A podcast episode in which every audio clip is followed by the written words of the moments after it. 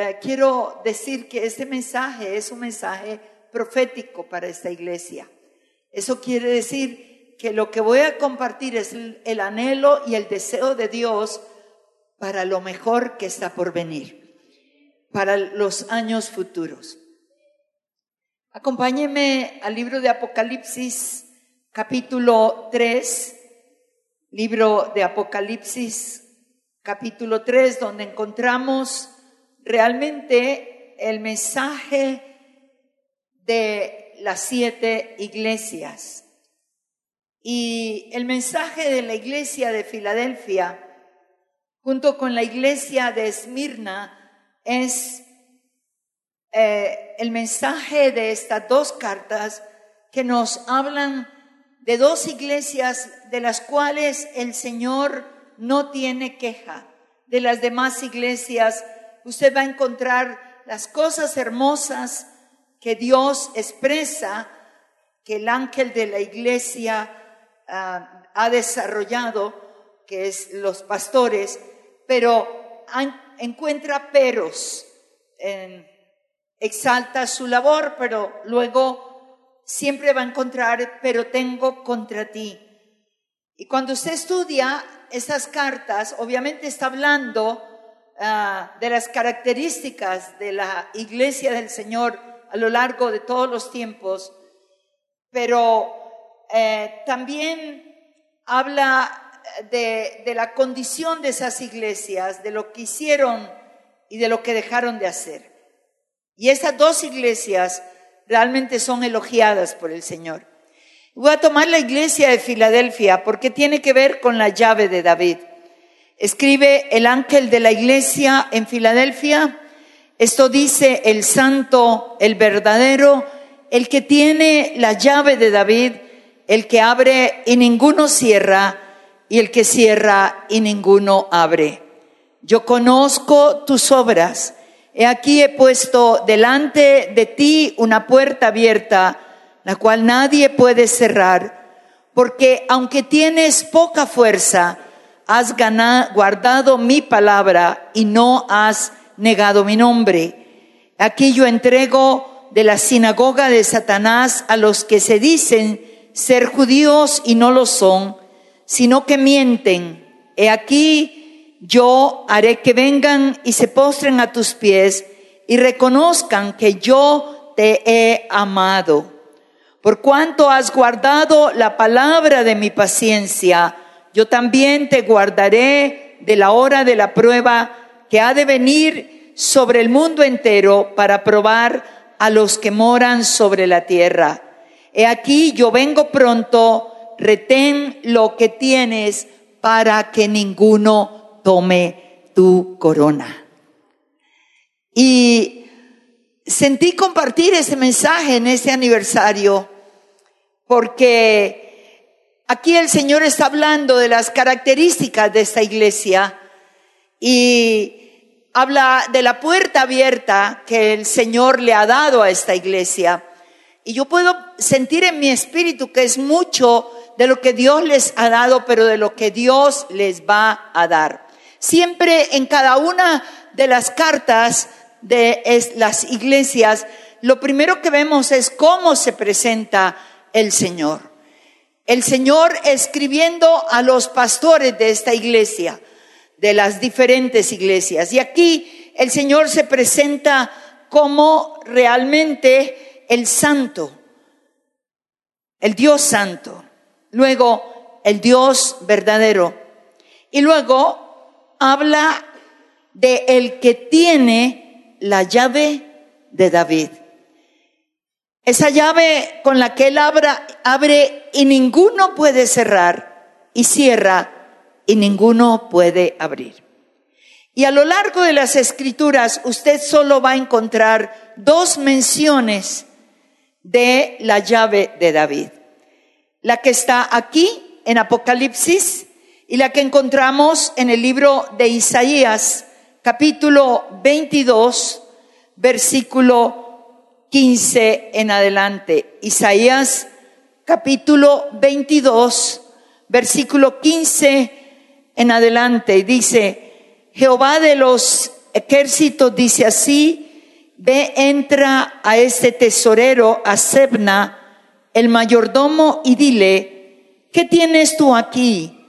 ¿O a quién tienes aquí? Que labraste aquí sepulcro para ti, como el que en el lugar alto labra su sepultura, o es que el esculpe para sí morada en una peña. He aquí que Jehová te transportará en duro cautiverio y de cierto te cubrirá el rostro. Te echará a rodar con ímpetu como a bola por tierra extensa.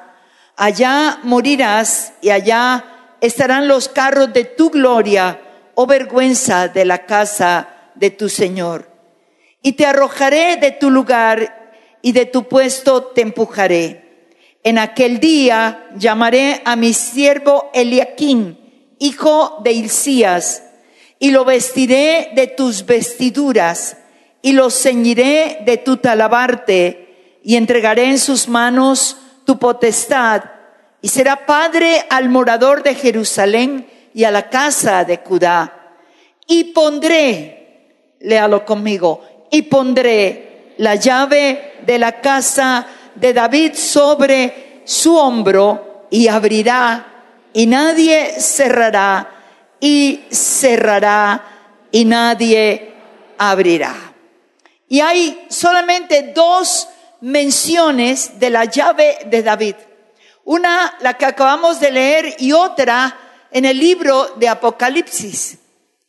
Y lo que quiero mostrarte a través de el mensaje es que podamos entender el significado, el valor realmente, eh, lo que abre esa llave y cómo de verdad podemos obtenerla, cómo está a la disposición de cada uno de los hijos de Dios. Entender su significado para poder caminar en una dimensión cristiana muy diferente a la que hemos vivido, no de derrota, sino una vida de victoria. Y cuando ah, se mencionó esta mañana que lo mejor está por venir, eh, yo creo que entendiendo este mensaje podremos vivir nuestra vida cristiana en una dimensión diferente y podemos avanzar y podemos disfrutar a pesar de las luchas, de los tiempos difíciles, de poder disfrutar de una vida, como lo describe la palabra, victoriosa. Voy a comenzar antes de llegar a los puntos de hablar de su significado. ¿Qué realmente significa la llave de David? En este capítulo 22 de Isaías que leímos, se nos habla de un hombre llamado Sedna. ¿Y quién era Sedna? Era uno de los grandes administradores en el reinado de Ezequías, rey de Judá. Este hombre se le concedió mucha autoridad en el manejo de finanzas y de muchas áreas de influencia pero fue un hombre que abusó de su autoridad, que impuso su propia autoridad, malversó los bienes realmente, subyugó y Dios habló a través del profeta a este hombre que le sería quitado del reino y que las puertas para él se cerrarían y que en su lugar el Señor pondría a Eliakim, que lo encontramos en el relato a partir del versículo 20, y dice, y pondré en su lugar a Eliakim, lo vestiré con vestiduras. Y habla de que le concederá a él la autoridad que Sedna tenía. Cuando se va a Apocalipsis, la que leímos que se menciona como el Señor se presenta como el que tiene la llave de David, y usted estudia esta carta, usted va a encontrar allí en los textos acerca de la rebelión de unos que se decían ser judíos y no lo eran. y causaron problema en la iglesia de Filadelfia. Pero el Señor viene con su respaldo y habla aún de que se los traería a estos rebeldes y respaldaría la autoridad que había sobre la iglesia Filadelfia. Así es que para entender el significado de esta llave, esta llave de David le fue dada para restablecer el orden, para restaurar la autoridad y qué importante es la autoridad. A veces no la estimamos. esta mañana fue un tiempo de honra a la autoridad de esta iglesia, pero al mismo tiempo la autoridad de esta iglesia honrando a su autoridad. Y, y es tan importante la autoridad. Y por eso hoy tenemos en esta celebración la autoridad apostólica y la autoridad pastoral. Para una iglesia esto realmente es determinante. Y aquí en estas dos menciones eh, realmente lo que está hablando de esta llave es el restablecimiento de la autoridad. Y por eso Filadelfia se, se le llama la iglesia de la puerta abierta. Y cuando Dios es quien abre la puerta, como ustedes lo han visto a lo largo de su historia, estuvieron en un lugar, ahora están en otro lugar y así, y Dios ha respaldado cada momento de transición, ha puesto su respaldo. Y cuando Dios es quien abre la puerta, nadie, ni el mismo infierno, la puede cerrar. Y solamente, no solamente sobre la iglesia, sobre el ministerio, sobre nuestras familias, sobre sus negocios, el Señor respaldará absolutamente todo. Ahora, cuando hablamos de esa llave en la connotación de autoridad, usted tiene que entender que eh, eh, dice aquí, y pondré sobre su hombro la llave. Entendamos un poquito de la historia de las llaves. En, en los reinos antiguos, cuando un rey asumía el reinado, dentro del protocolo, dentro de lo que se hacía, se le ponía una llave físicamente una llave, una ilustración. En, la coronación se ponía una llave sobre el hombro que hablaba de que la autoridad se le estaba entregando para gobernar la nación, pero al mismo tiempo en el hombro, ¿por qué? Porque el hombro es la parte de nuestro cuerpo que soporta el mayor peso posible. Eso quería decir tienes la autoridad, pero vas a tener que llevar la carga de la nación. Entonces, eso era el significado. Lo vemos hoy en día en nuestros países, en mi país lo he visto, en ciudades donde la autoridad municipal o la autoridad departamental o la autoridad de la nación, cuando quiere honrar a alguien que realmente se reconoce como muy cercano y como alguien que ha hecho realmente una labor encomiable en la nación. Usted va a ver a personajes muy importantes, entonces se les entrega la llave de la ciudad. Es para mencionar precisamente eso, la importancia.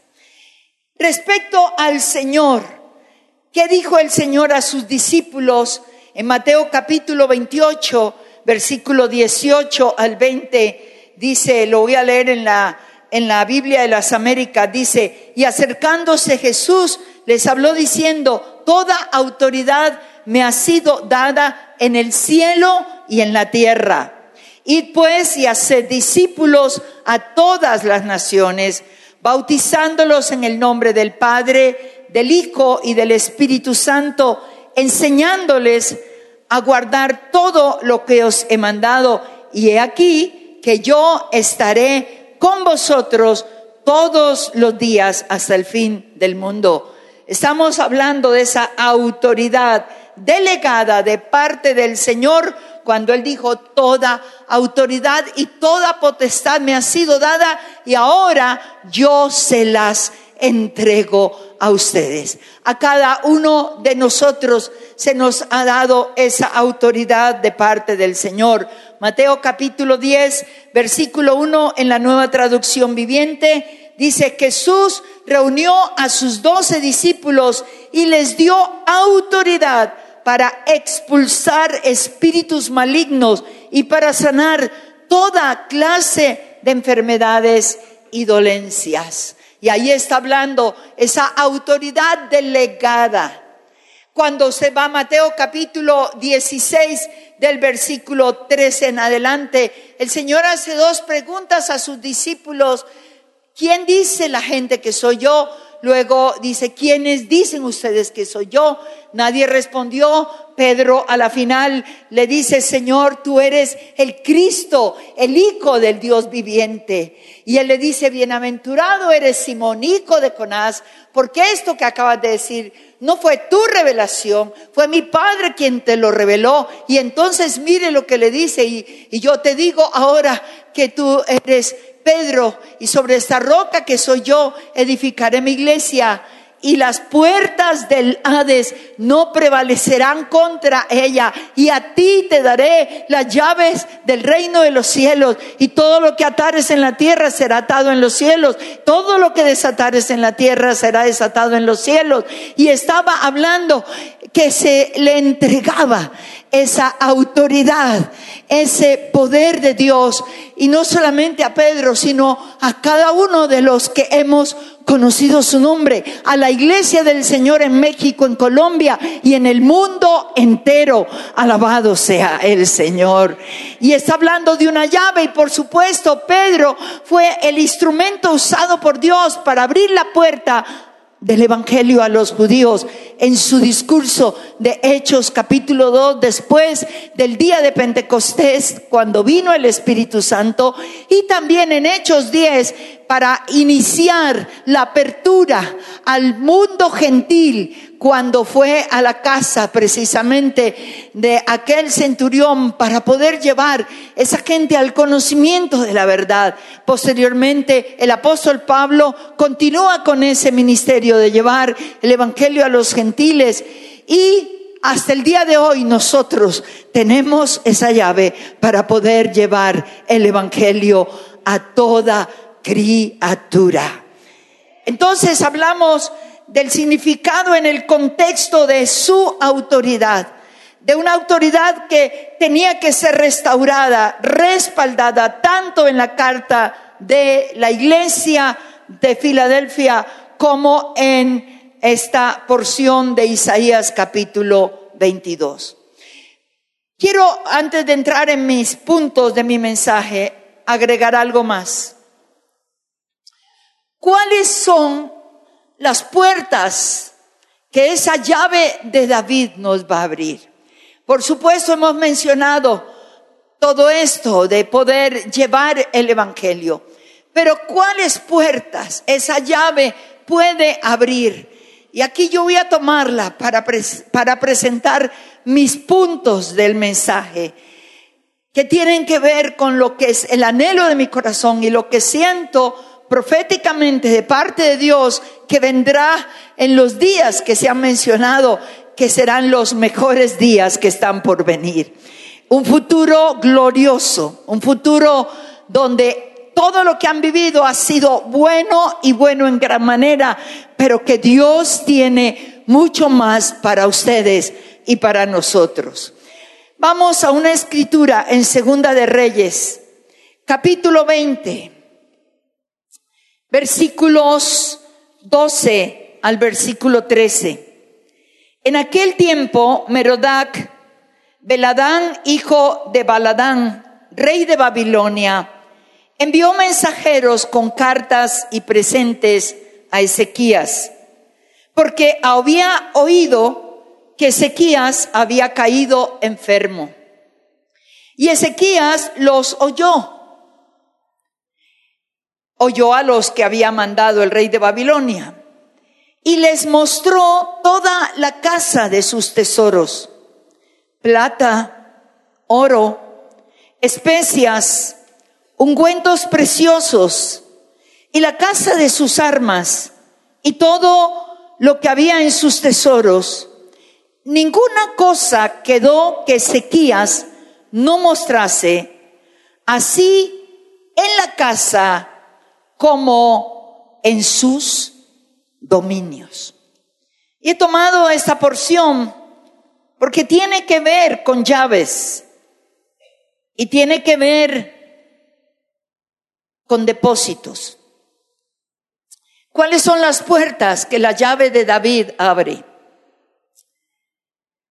Primeramente, Dios nos da esa llave para abrir las puertas de sus graneros. Ahora usted y yo no tenemos en mente graneros, porque usted va al supermercado y usted compra allí todo empacado. Pero estamos hablando de la época del reinado de Ezequías y de la responsabilidad de cada rey en cada nación que gobernaba. Y los reyes en su reino tenían bodegas de almacenamiento. En mi ciudad, cuando usted sale de la ciudad de Bogotá, al norte de la ciudad, usted va a encontrar unas grandes torres ya pasando afuera de la ciudad, que se conocen como los silos, silos, S-I-L-O. Y la gente siempre pregunta, ¿y qué son esas torres? Y son los almacenamientos del trigo, de la cebada. O sea, en pleno siglo XXI nosotros todavía podemos ver esto, los almacenamientos de trigo, de cebada. Y, aquí en México también yo he estado en ciudades donde he visto esos almacenamientos. Los reyes en aquel tiempo guardaban en bodegas la cosecha, el trigo, la cebada, los cereales, escuche, para los tiempos de escasez. Recogían en la buena, buena cosecha. Allí había depósito para tiempos donde no lloviera, donde no pudiera haber cosecha. Entonces allí encontraba el pueblo que comer.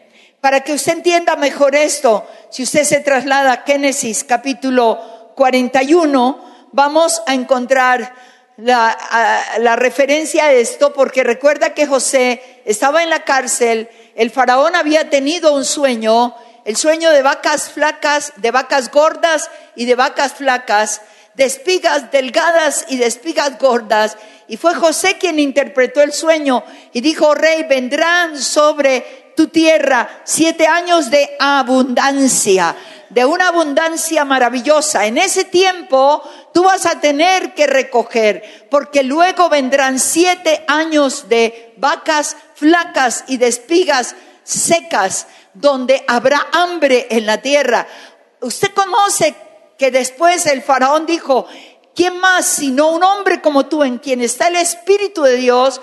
yo te nombro hoy como segundo después de mí. Tú vas a administrar esas vacas gordas, esas espigas gordas, y, y, tú estarás después de mí en el reino. Y le dio la autoridad. Y entonces es hermoso ver cómo en el capítulo 46, versículo 46 al 49, eh, perdón, capítulo 41, versículo 46 al 49 dice, era José de 30 años cuando fue presentado delante de Faraón, rey de Egipto. Salió José de delante de Faraón, recorrió toda la tierra de Egipto. En aquellos siete años de abundancia la tierra produjo a montones, diga a montones.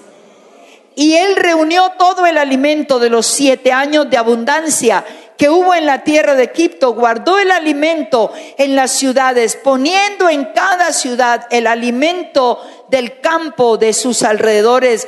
Recogió José trigo como arena del mar, mucho en extremo, hasta no poderse contar, porque no tenía número. Verso 56, y el hambre ya había llegado, estaba por toda la extensión del país. Entonces abrió José todo granero donde había y vendía a los egipcios porque había crecido el hambre en la tierra. Wow.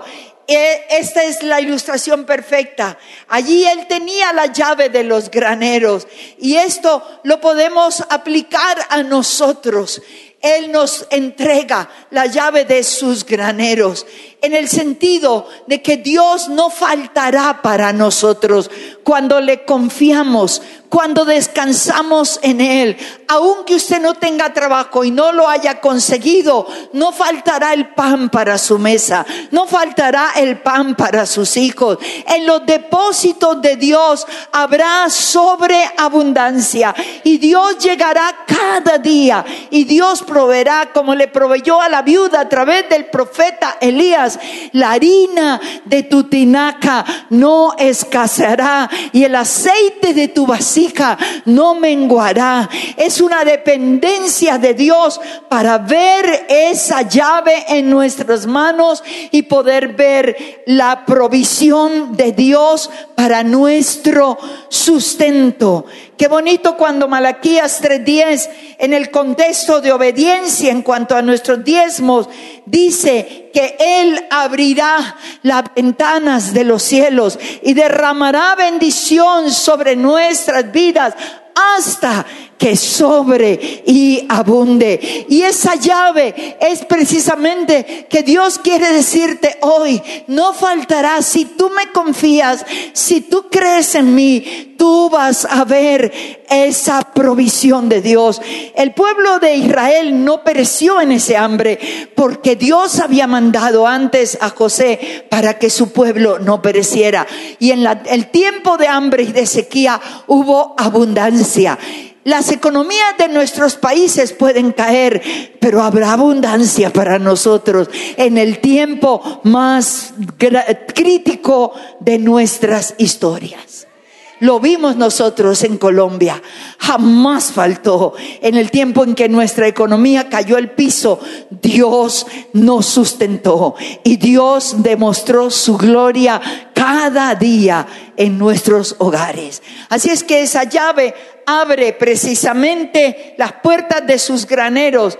Eh, pastor Ernesto y también el pastor Ralph mencionó algo muy lindo habló precisamente de la gran comisión, habló de cómo esta iglesia iría con el Evangelio y lo llevaría no solamente a México, sino a muchas naciones de la tierra, que es lo que ha pasado con Mundo de Fe en tantos lugares. Y es que es parte de esta llave, la semilla de la palabra de Dios, que podemos llevar a todo lugar y que podemos llevar alrededor de su casa para llevar esta semilla del Evangelio, la bendita palabra de Dios y que tenemos que hacerlo en los días buenos y maravillosos que nos espera. La segunda, la segunda ah, ah, característica de esta llave no solamente es para abrir los graneros, es para abrir las puertas de los tesoros. Cuando leíamos la escritura de Isaías, eh, eh, perdón, la escritura que nos hablaba de, de cómo Ezequías al, al oír de, de, los mensajeros de el rey de Babilonia, dice que se levantó y él, y él realmente sintió el deseo de mostrarle todo lo que había en su reino. Y empezó a abrir los depósitos. Y, y el versículo 13 la primera parte dice, le mostró toda la casa de sus tesoros, de su plata y de su oro. A él le dio por mostrar lo que él tenía, sus riquezas, lo que Dios le había dado allí en Apocalipsis, perdón, en Isaías capítulo 22, y les muestra toda la riqueza, su oro y su plata. Le mostró los tesoros, la plata y el oro. Y eso sigue hablándonos de las bendiciones materiales que Dios en su amor infinito tiene para darnos a nosotros. No vivimos en función de lo material, no, no, no. Pero Dios, por tu obediencia, por mi obediencia, por tu caminar en Él, nos tiene garantizado su bendición material. Por eso, en Deuteronomio capítulo 28, versículo 10, dentro de las bendiciones que da al pueblo de Israel, dice, abrirá el Señor su buen tesoro, los cielos, para dar la lluvia a tu tierra en su, a su tiempo, para bendecir toda obra de tus manos. Habla de tu trabajo. Levante su mano y diga mi trabajo. Y habla de la libertad financiera que se centra en una vida sin deudas. Deudas tiene que ver con esclavitud. Dentro de las profecías hacia los últimos tiempos, se nos decía, yo no entendía esto hace, hace 40 años, que entré a conocer parte del plan profético de lo escatológico, yo no entendía cómo era aquello de que comprarán sin dinero. Pues hoy el sistema financiero del mundo, tu dinero no vale. Si vas a alquilar un carro, tu dinero no vale. Necesitan tu tarjeta de crédito. ¿Cierto?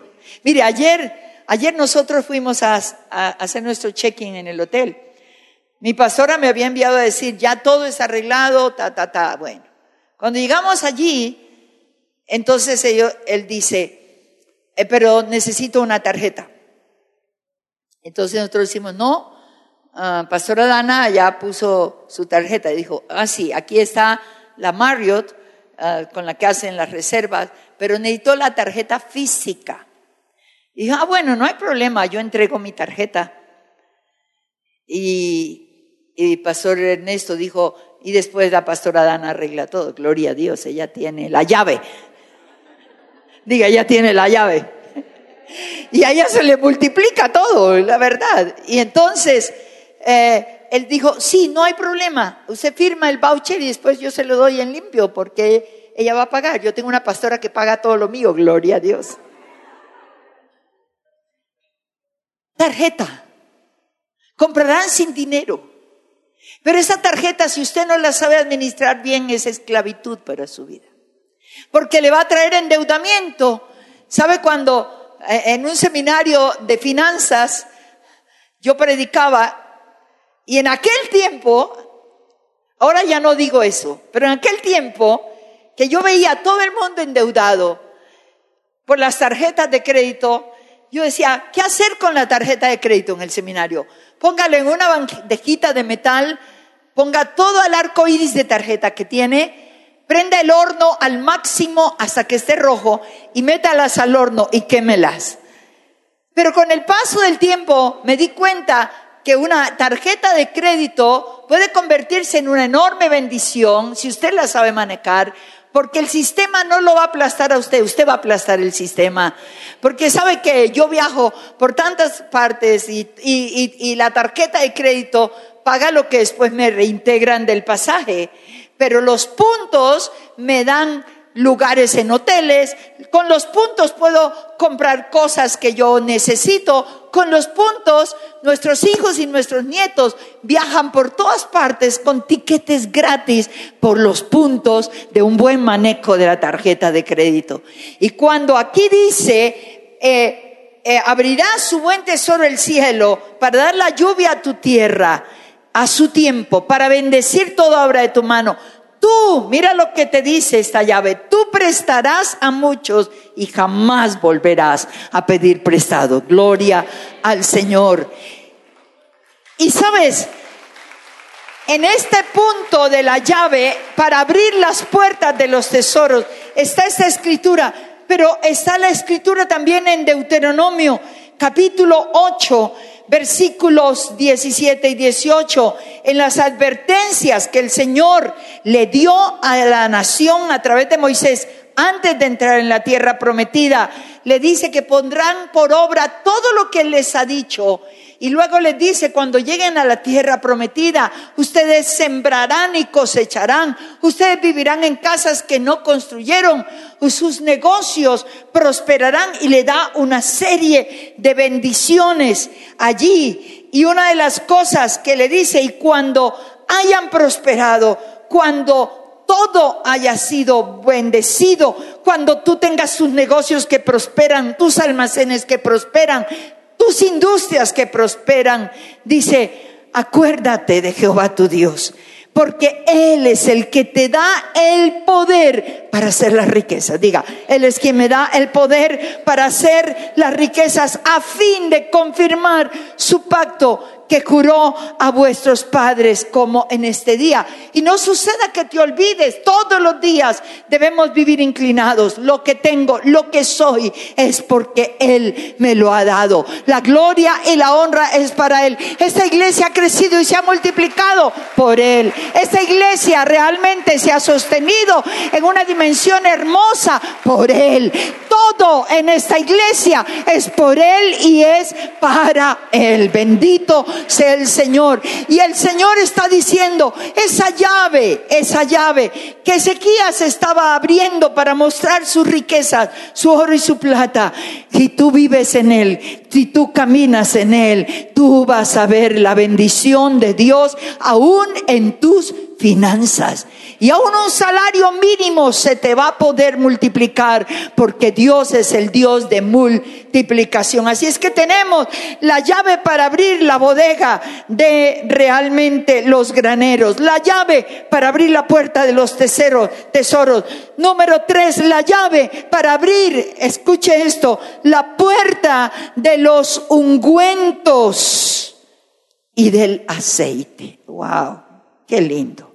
Aquí en, ese, en, Segunda de Reyes 22, 13 dice, Ezequías los oyó, les mostró toda la casa de sus tesoros, plata, oro, y luego sigue, dice, y especias y ungüentos preciosos. Y rápidamente tengo que decirte aquí, la llave para abrir la puerta de los ungüentos, del aceite y de las especias era muy apreciado Usted sabe, Israel, cuando usted va a Israel, usted va a encontrar olivos por todas partes. Y olivas se las dan al desayuno, al almuerzo, a la comida. Y el aceite de oliva. Y es tierra de olivos. Y había bodegas, no solamente con los granos, no solamente con el oro y la plata, había bodegas con el aceite, con los ungüentos, tanto que David, antes de morir, aunque su hijo iba a gobernar, hubo cosas que él dejó establecidas antes de morir. Y David le dijo a Salomón, hay cosas que voy a dejar establecidas. Y hizo repartimiento de quién manejaba esto y quién manejaba lo otro. Cuando usted va a Primera de Crónicas, capítulo 27, versículo 8, él está repartiendo funciones y él dice, Baal Anán de Keder estaba a cargo de los olivares del rey y de las higueras sicómoros de las colinas de Judá. Y a Joás dice, y Joás era responsable de las provisiones de aceite de oliva. Wow. Él estaba encargado, él tenía las llaves de esos lugares donde se guardaba el aceite. Y tú dirás, ¿y eso de qué nos habla a nosotros? Es que esa llave tiene que ver con el cuadro de la unción de Dios que necesitamos para nuestras vidas el aceite de su Espíritu Santo, los dones de su Espíritu Santo. Nada podemos hacer, nada podríamos dar. Yo no podría estar parada aquí predicando sin la unción que me sostiene. Esa unción que pudre todo yugo. Esa unción que hace que el mensaje, que la palabra sea contundente ese aceite del Espíritu que lo necesita renovar cada día. Ese aceite que nos ha sido dado a todos, con el que comenzó la iglesia primitiva, con el Espíritu Santo viniendo sobre cada uno de nosotros. No te quedes con la unción de ayer para mañana. Necesitas abrir la bodega y pedirle al Señor que te dé nueva unción, nuevo aceite. Pero también es un cuadro de poder seguir siendo luz en este mundo. La Virgen es necia y la Virgen es prudente. Las necias no llenaron sus lámparas. Usted y yo tenemos el privilegio de ser luz en este mundo. Y esa luz no puede funcionar porque somos sus lámparas sin el aceite del Espíritu Santo en nuestra vida. Habla de poder y de unción, pero habla de fruto en nuestra vida. Vosotros sois la luz de este mundo. En tu casa, alrededor, podemos llegar a ser la luz. ¿Por qué? Por ese aceite maravilloso. Pero habla de un cuento. Habla de perfumes que estaban allí en esa bodega. ¿Qué cuadro más completo? Poder, unción, fruto del Espíritu para hacer la luz, especias y ungüentos para ser portadores del perfume de Cristo. Segunda de Corintios capítulo 2, versículo 14 y 15, en la nueva traducción viviente dice, así que gracias a Dios, que nos ha hecho sus cautivos y siempre nos lleva de triunfo en el desfile victorioso de Cristo. Ahora nos usa para difundir el conocimiento de Cristo por todas partes como un fragante perfume. Usted y yo somos el fragante perfume. Nuestras vidas son la fragancia de Cristo que sube hasta Dios. Pero esta fragancia se percibe de una manera diferente por los que se salvan y los que se pierden. Qué lindo.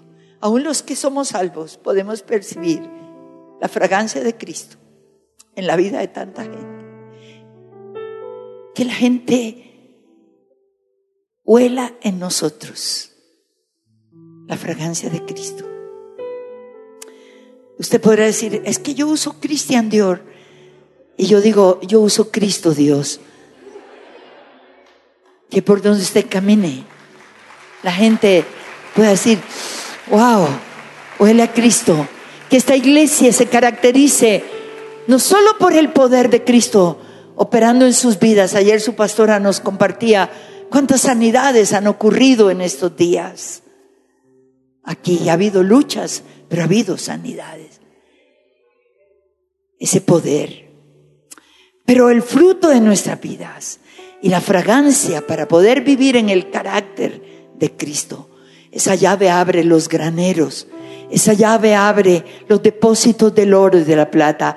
Esa llave abre las puertas donde está el aceite y donde están los aromas de Cristo.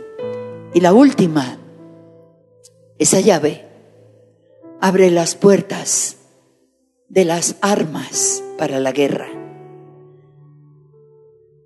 Volviendo al texto que leímos, dice Segunda de Reyes 22:13, y le mostró la casa de los tesoros, oro, plata, la casa de las especies y ungüentos preciosos. Y luego dice, y le mostró la casa de sus armas. Wow. Todo lo que había en sus tesoros. Ninguna cosa quedó que Ezequías no les mostrase así en su casa como en todos sus dominios. Wow. Salomón, el hijo de David, en el libro de los cantares hizo referencia a esto. Habló de donde estaban las armas de David. En Cantares, en el capítulo 4, versículo 4, en la nueva traducción viviente dice, tu cuello, hablando de la, de la novia, dice, tu cuello es tan hermoso como la torre de David, adornada con los escudos de mil héroes. Wow. Y usted tiene la llave para esas armas. Por eso es que Pablo en segunda de Corintios capítulo 10, él está hablando de las armas que nosotros realmente tenemos en Dios. Y en el capítulo 10, versículo 3 y 4 en adelante dice, aunque andamos en la carne, no militamos según la carne, porque las armas que Dios nos ha dado no son carnales, sino poderosas en Dios para la destrucción de fortalezas. Y todo concepto errado que se levanta contra el conocimiento de Dios para poder llevar nosotros cautivo todo pensamiento a la obediencia a Cristo. Y eso tiene que ver realmente con argumentos, con todos los dardos de fuego que vienen sobre la mente. No militamos según la carne. Nuestras armas no son carnales. Si tú me gritas, yo no te voy a gritar. Porque yo tengo un arma que dice la palabra que la blanda respuesta quita la ira y la palabra necia hace subir el furor. Yo tengo armas espirituales que son poderosas más que la bomba de hidrógeno y de todo lo que pueda haber en el mundo. Tenemos el arma de la oración, tenemos el arma del nombre de Jesús, tenemos el carácter de Cristo. Allí tenemos la llave para tomar el arma de la benignidad, de la bondad, de la blanda respuesta, del servicio a aquel que me hirió y me destruyó, del perdón para aquel que me hizo la vida insoportable. Eso garantiza realmente mi victoria. Y por otro lado, pues agregamos las otras armas para sacarlas de Efesios capítulo 6, cuando habla de toda la armadura de Dios. Y Pablo la describe con lujo de detalles en el verso 10. Por lo demás, hermanos míos, fortaleceos en el Señor y en el poder de su fuerza, vestidos de toda la armadura de Dios, para que podáis Estar firmes contra las acechanzas del diablo.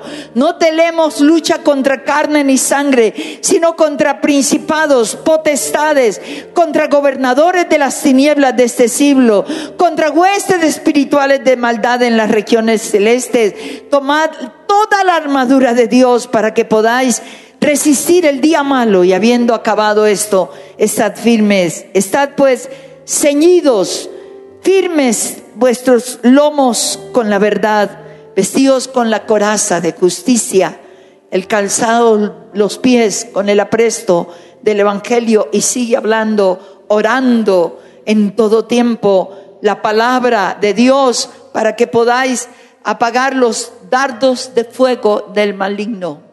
Tenemos todo. ¿Usa usted sus llaves? Una iglesia victoriosa es una iglesia que entiende el significado de la llave de David. Y usted podrá vivir en otra dimensión. Pero concluyo mi mensaje. Aspectos de las llaves. Cuatro aspectos que te he dado. La autoridad en nombre del Señor. Pero concluyo mi mensaje. ¿Cómo puedo hacer que la llave funcione? Porque usted dirá, lo digo, pero no pasa nada. La clave para que esta llave funcione, según lo que dijo la iglesia a Filadelfia, empecé con ella y cierro con ella. El verso 8 dijo, yo conozco tus obras, he puesto delante de ti una puerta abierta, la cual nadie puede cerrar, porque aunque tienes poca fuerza, y aquí la debilidad no era malo, era bueno. Clave, poca fuerza, nos habla de mi vida dependiente de Él. Yo en mí misma no puedo, pero dependo de Él. Esta iglesia dependía de Dios. Usted tiene que depender de Dios. La segunda cosa que le elogió aquí y le dijo, por cuanto has guardado la palabra de mi paciencia. Esta palabra tiene que ser el centro de su vida. Cada vez que Dios le dijo al pueblo, entrarán, tomarán, poseerán, pero cuídate de obedecer, de vivir la palabra que yo te he dado. Esto se resume en una vida de obediencia, porque la obediencia trae bendición. ¿Cómo podemos funcionar con esta llave de David? Por mi vida de obediencia, que determina una vida de integridad. Y la tercera cosa que le dijo, porque has guardado mi palabra, y mire qué hermoso, y no has negado mi nombre. Negar el nombre no quiere decir negarlo solamente como lo dijo Pedro, no lo conozco. Negar su nombre tiene que ver como su testimonio. Que su familia que no conoce a Dios puede llegar a conocerlo no por su predicación, sino por la vida que usted vive. Ese es no negar lo que creemos. Eso es no negar. Que su testimonio sea intachable. Que usted no se, no se mezcle con lo que el mundo le está ofreciendo. Negar su nombre tiene que ver con hacer lo que a él le puede causar vergüenza. Dice que son cristianos. Por eso no quiero ser cristiano. Tengo un familiar que nunca paga el arriendo. Tengo un familiar. No, negar su nombre tiene que ver con un antitestimonio. No negarlo tiene que ver con una vida de luz y gloria para Él.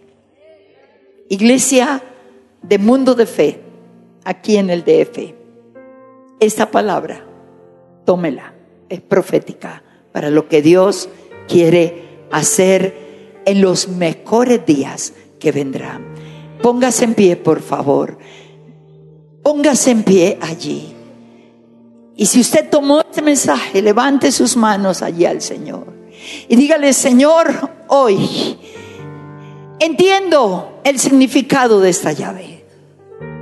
Abra sus labios y dígale, entiendo, Señor, lo que tú quieres hablar a mi corazón. Yo soy parte de esta iglesia, amo esta iglesia, sirvo en esta iglesia, quiero servir más en esta iglesia. Gracias Señor, yo tomo esa palabra en una dimensión profética. Gracias Señor, dígale ahí, porque no faltará la semilla en mi casa, no faltará el alimento. Gracias por las puertas de oportunidades que se abrirán en los días que vienen. Señor, gracias por el trabajo que vendrá. Ahora entiendo y ahora creo que a su tiempo, aunque mi hoja de vida haya sido la 1500, tú puedes ponerla, Señor, al principio. Y en los días que vienen podrán llamarme para un nuevo trabajo.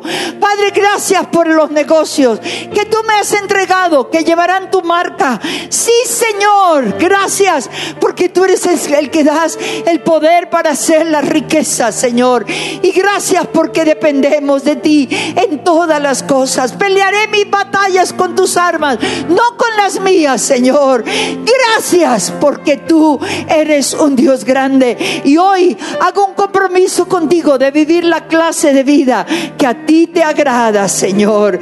Obedeciendo tu palabra, Señor. No negando tu nombre. Viviendo una vida dependiente de ti, Señor, solo de ti, de nadie más, sabiendo que dependiendo de ti, soy fuerte, no en mi fuerza, sino en la tuya. Y te damos desde ahora la gloria y la honra en Cristo Jesús. Amén. Dios nos bendiga. Apláudale al Rey de Gloria fuertemente. Gracias, Señor. Muchas gracias.